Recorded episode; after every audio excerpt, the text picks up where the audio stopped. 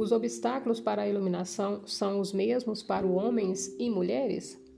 São, mas com uma ênfase diretamente. De uma maneira geral, é mais fácil para uma mulher sentir e estar em seu corpo, e, portanto, ela é naturalmente mais próxima do ser e potencialmente mais próxima da iluminação do que o homem. Essa é a razão pela qual muitas culturas antigas instintivamente escolhiam figuras ou analogias femininas para representar ou descrever a realidade transcendental e sem forma.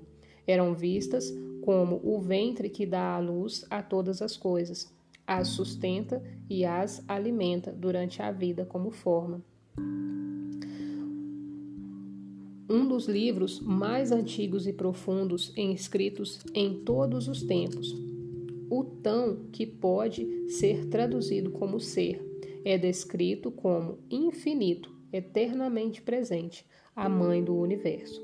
Naturalmente, as mulheres estão mais próximas dele porque os homens, porque elas corporificam o não manifesto. Além disso, todas as criaturas e todas as coisas, no final, voltam à fonte. Todas as coisas se, se desfazem no tão. Só ele permanece.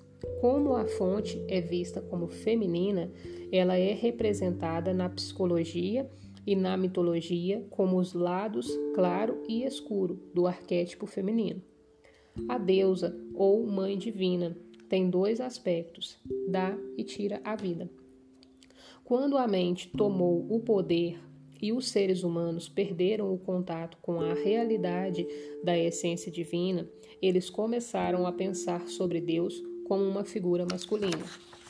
A sociedade passou a ser dominada pelos homens e as mulheres foram subordinadas a eles. Não estou sugerindo um retorno às prim primeiras representações femininas da divindade. Muitas pessoas empregam atualmente a palavra deusa em vez de Deus.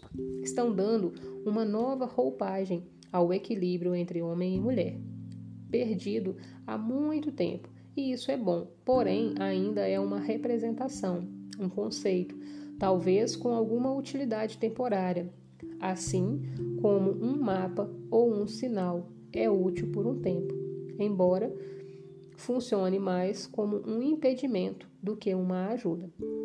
Quando alguém está pronto para perceber a realidade existente, além de todos os conceitos e imagens, o que permanece mesmo Verdade, entretanto, é que a frequência da energia da mente parece ser essencialmente masculina. A mente resiste, briga pelo controle, usa, manipula, agride, tenta se apoderar e possuir e etc. Essa é a razão pela qual o Deus tradicional é uma figura patriarcal, uma autoridade controladora, um homem sempre furioso que devemos temer, como sugere o Velho Testamento. Esse Deus é uma projeção da mente humana. Para irmos além da mente e nos religarmos à profunda realidade do ser, são necessárias qualidades muito diferentes: entrega, não julgamento, uma abertura que permita à vida existir, em vez de resistir à capacidade de sustentar todas as coisas no amoroso abraço do saber. Todas essas qualidades têm muito mais a ver com o princípio feminino, onde a energia da mente é pesada e rígida, a energia do ser é leve e macia, mas ainda assim é muito mais poderosa do que a mente. A mente governa a nossa civilização, enquanto o ser é o encarregado de todas as formas de vida em nosso planeta. E além dele, o ser é a própria inteligência, cuja manifestação visível é o universo físico. Embora as mulheres estejam potencialmente mais próximas dele, os homens também conseguem ter acesso a ele dentro de si mesmos. Nesse momento, a imensa maioria dos homens e das mulheres ainda está sob o domínio da mente. É ela quem impede a iluminação e o florescimento do amor. Como regra geral, o maior obstáculo para os homens tende a ser a mente pensante, enquanto o maior obstáculo para as mulheres é o sofrimento. Embora, em casos isolados, o oposto passa a ser verdade, e em outros, os dois fatores passam a ter o mesmo peso, dissolvendo o sofrimento coletivo feminino. Por que o sofrimento é um obstáculo maior para as mulheres? O sofrimento, em geral, tem um aspecto coletivo e um individual. O aspecto pessoal é o resíduo acumulado de problemas e sofrimentos emocionais que a própria pessoa vivenciou no passado. O aspecto coletivo é o sofrimento acumulado na psique da humanidade por milhares de anos, através de doenças, torturas, guerras, assassinatos, crueldades, loucuras e etc. O sofrimento de cada um de nós também participa desse sofrimento coletivo. Por exemplo, certa, certas raças ou países onde ocorrem formas extremas de lutas e de violência possuem um sofrimento coletivo mais intenso do que outros. Qualquer pessoa com um forte sofrimento e sem consciência bastante para se desligar dele, não só será forçado, de modo contínuo ou periódico, a reviver o sofrimento emocional, mas também pode facilmente se tornar o autor ou vítima da violência. Por outro lado, essas pessoas também podem estar potencialmente mais próximas da iluminação. Claro que esse potencial nem sempre se realiza, mas se você estiver em um pesadelo, provavelmente terá mais motivos para despertar do que alguém que acabou de ter um sonho comum sobre as dificuldades da vida.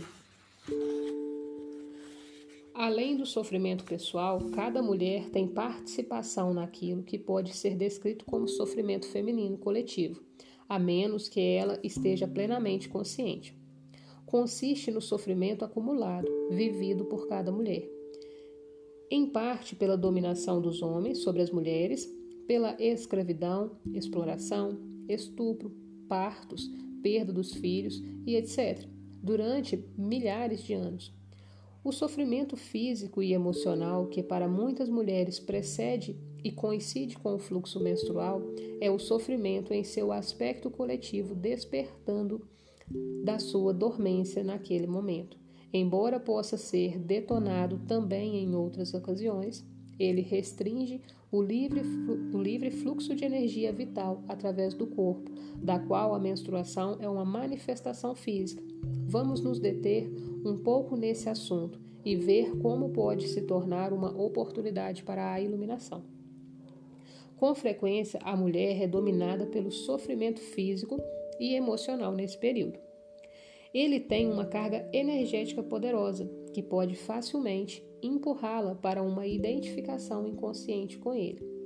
Você é, então, possuída por um campo de energia que ocupa o seu espaço interior e finge ser você mas não é você de jeito nenhum. Ele fala através de você, age através de você, pensa através de você. Vai criar situações negativas em sua vida de tal modo que ele possa se alimentar da energia. Já descrevi esse processo. Ele pode ser vicioso e destrutivo. É o sofrimento puro, o sofrimento do passado e não é você o número de mulheres que estão se aproximando do estado de consciência plena já ultrapassa o dos homens e vai crescer ainda mais rápido nos próximos anos. Os homens poderão alcançá-las no final, mas por um tempo considerável haverá uma distância entre a consciência masculina e a feminina. As mulheres estão recuperando a função que é um direito natural delas, ser uma ponte entre o mundo manifesto e o não manifesto entre a materialidade e o espírito. E a sua tarefa principal agora como mulher é transformar o sofrimento de forma que ele não mais se entreponha entre você e o seu verdadeiro eu interior. Naturalmente, você também tem de lidar com outro obstáculo, a iluminação, que é a mente pensante. Mas a presença intensa que você produz quando lida com o sofrimento também vai libertá-la da identificação com a mente. A primeira coisa para lembrar é que enquanto você construir a sua identidade em função do sofrimento, não conseguirá se livrar dele. Enquanto investir uma parte do seu sentido em seu interior, no seu sofrimento emocional, você vai resistir ou sabotar inconscientemente cada tentativa para curar o sofrimento. Por quê? porque você quer se manter inteiro e o sofrimento se tornou uma parte essencial de você. Esse é um processo inconsciente e o único caminho para superá-lo é torná-lo consciente. Perceber de repente que você está em um estado presa ao sofrimento pode lhe causar um choque. No momento em que percebe isso, você acabou de romper com a ligação. O sofrimento é um campo de energia, quase como uma entidade que se alojou temporariamente no seu espaço interior. É a energia da vida que foi aprisionada, uma energia que não está mais fluindo. Claro que o sofrimento está ali por causa de certas coisas que aconteceram no passado. Ele é o passado vivo em você. E se você se identifica com ele, se identifica com o passado. Uma identidade vítima acredita que o passado é mais poderoso do que o presente, o que não é verdade.